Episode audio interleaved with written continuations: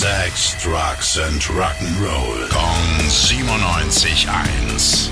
Rock News. Ann Wilson von Hart hat eine neue Solo-Single rausgehauen. This is Now. But that was then. This is now. River of changes flowing on somehow. Das ganze Album heißt Another Door und kommt Ende September.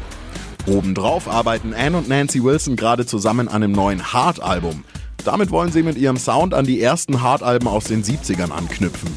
Rock News. Sex, Drugs and Rock'n'Roll. Kong 97.1. Frankens Classic Rocksender.